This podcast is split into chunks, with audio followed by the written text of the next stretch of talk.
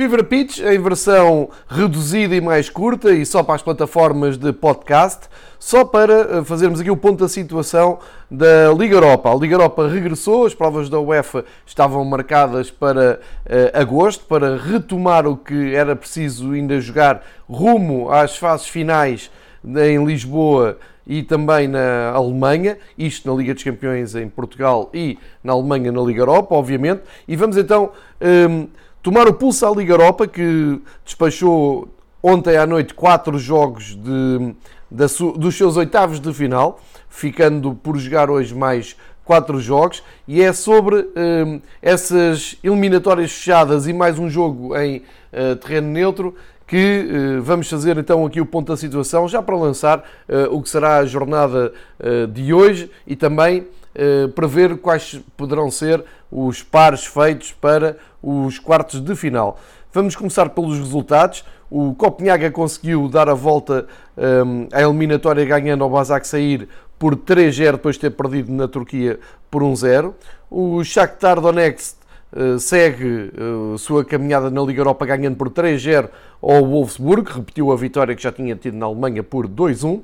O Inter Getafe, num só jogo, em terreno neutro, o Inter uh, superiorizou-se e ganhou por 2-0. E o Manchester United também confirmou o apuramento, ganhando por 2-1, depois de ter uh, ido ganhar uh, a Áustria, ao Las Klins, por uh, 5-0. Portanto, não se pode falar em grandes surpresas, tirando aqui o facto do Copenhaga ter conseguido dar a volta à, à eliminatória. Vale a pena olhar com um pouco mais de pormenor para cada um destes jogos e começamos pelo jogo um, da Ucrânia, onde Luís Castro acaba por carimbar a passagem do Shakhtar aos quartos de final da Liga Europa. Eh, é uma fase da prova onde o Shakhtar já não estava desde 2016 e, portanto, vê-se bem que, hum, além do título de campeão nacional, Luís Castro tem ambições europeias e quer ir o mais longe possível eh, nesta prova. O Shakhtar que tinha passado por Portugal tinha afastado o Benfica eh, e, portanto, continua com esperanças intactas eh, de ir longe na segunda prova da, da UEFA.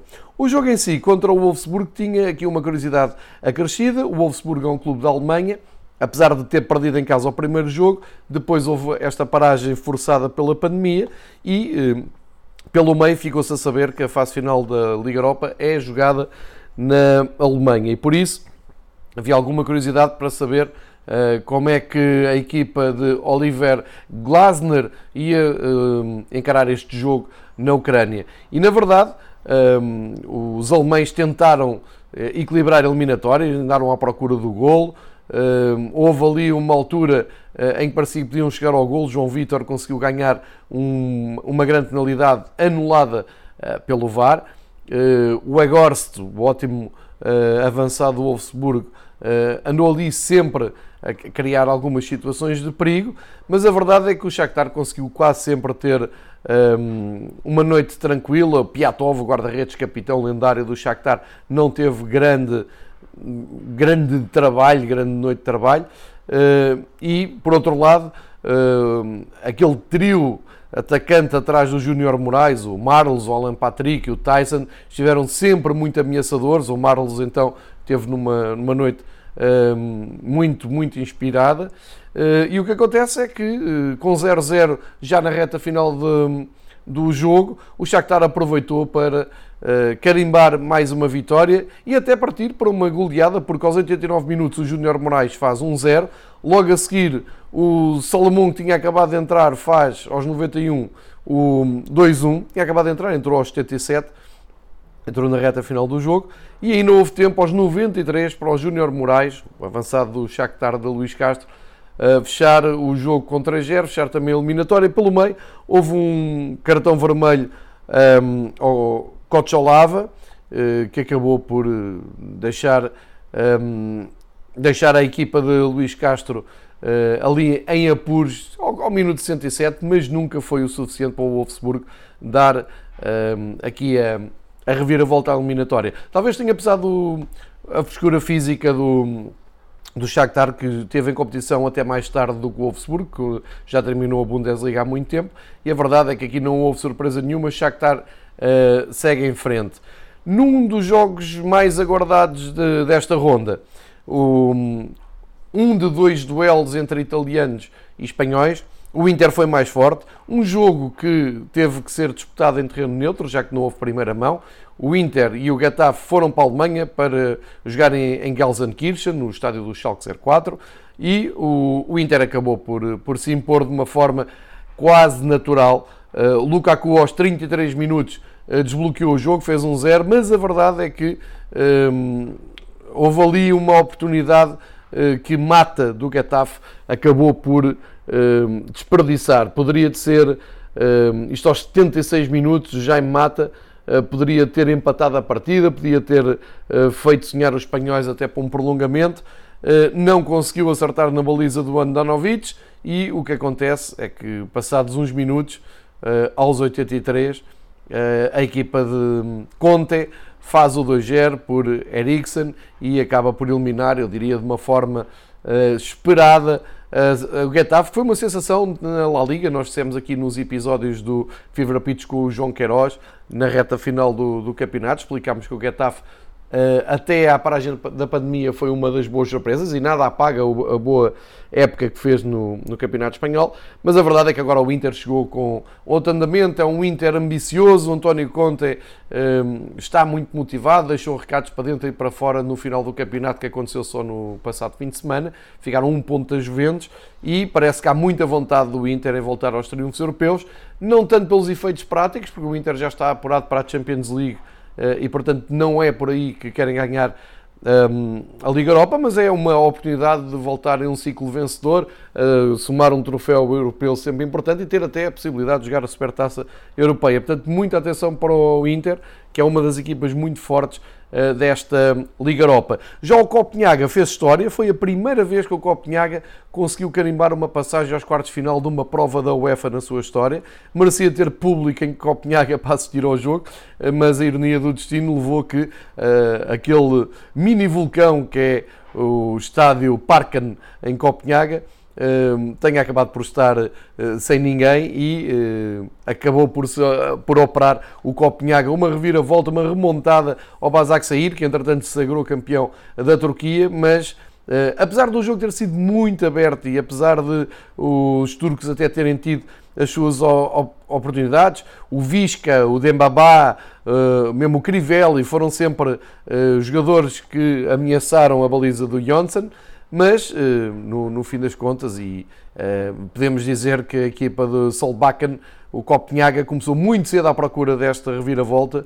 O Jonas Wind fez 1-0 aos 4 minutos, repetiu o gol aos 53 de grande penalidade e Falk aos eh, já na, na, na, segunda parte aos 62 um, aumentou depois de, também do, do, do penalti do Wind na segunda parte aumentou para 3-0 Copenhaga é apurado, é uma das surpresas da, da Liga Europa. O Copenhaga chegou a ser uma presença um, muito assídua da, da, fase regular da, da Liga dos Campeões uh, e agora está aqui à procura de, da sua fama. Vamos ver até onde é que conseguem uh, chegar. Para já fica este feito, acho que já é algo de assinalável.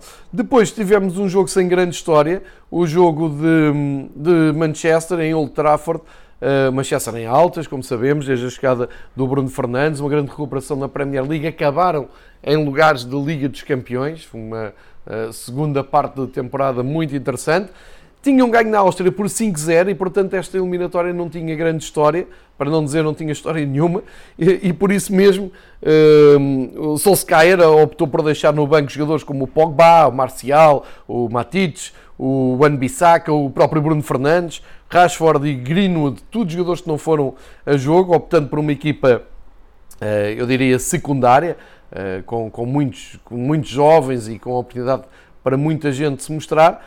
Eh, e apesar de terem estado a perder por um zero, com um belíssimo gol do Bill Zinker, um, o Lingard e depois o Marcial, aos 57 e aos 88 minutos, um, repuseram a ordem natural das coisas. mas Manchester United acaba por conseguir mais uma vitória. De qualquer maneira, uma palavra para o Lars Klins, de, treinada pelo tal Hammer, que tem feito uma, fez uma belíssima temporada europeia, foi uma das surpresas agradáveis uh, desta época.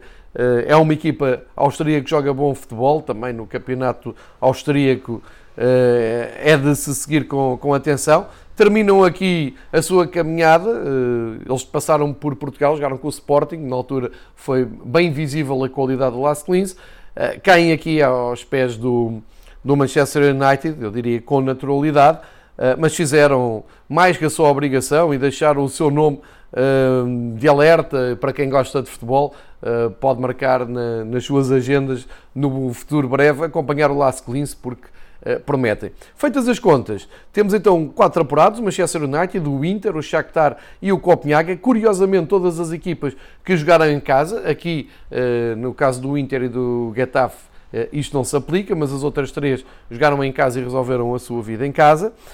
E isto quer dizer que ficam à espera dos vencedores de hoje. E então o que é que temos para hoje?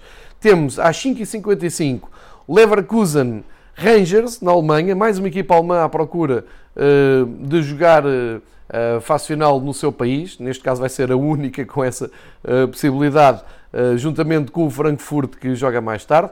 Mas neste Bayer Leverkusen Rangers, o Bayern traz uma vitória, uma vitória sim, de, de Glasgow por 3-1, portanto são favoritos a seguirem em frente. Uh, à partida toda a gente quer ver o que é que Kai Havertz pode fazer, ele continua na, na equipa de Leverkusen.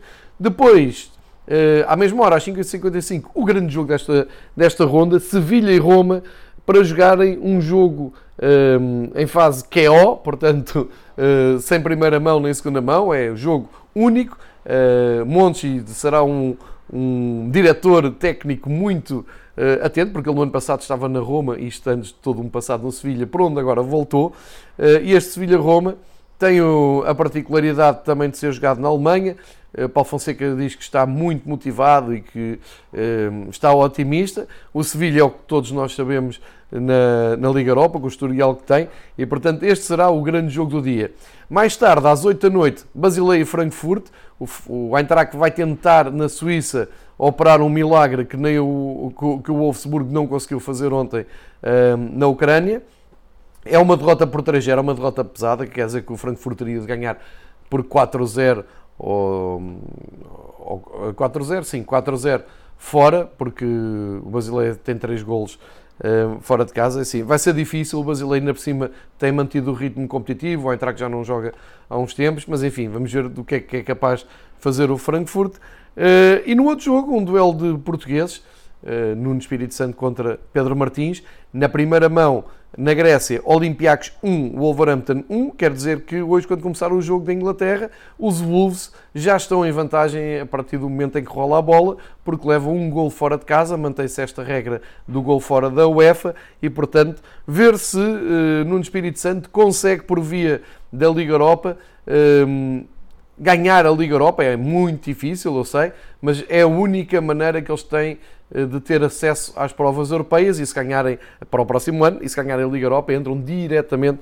uh, diretamente não, mas têm acesso direto à Liga dos Campeões, portanto não vão para a Liga Europa, vão à Liga dos Campeões, provavelmente para o Playoff ou para a pré-eliminatória, isso não sei de cabeça, uh, mas será esta uh, a meta do, do Wolves.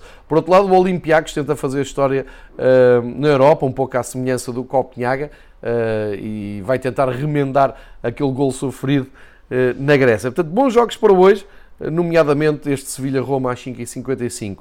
Sendo assim, para os quartos de final, que estão marcados para dia 10 e 11 de agosto, já lá estão então os quatro apurados e eh, como é que fica o quadro de jogos dos quartos de final já a serem eh, jogados na Alemanha? Vamos ter Manchester United e Copenhaga. Este, este jogo já está, já está delineado.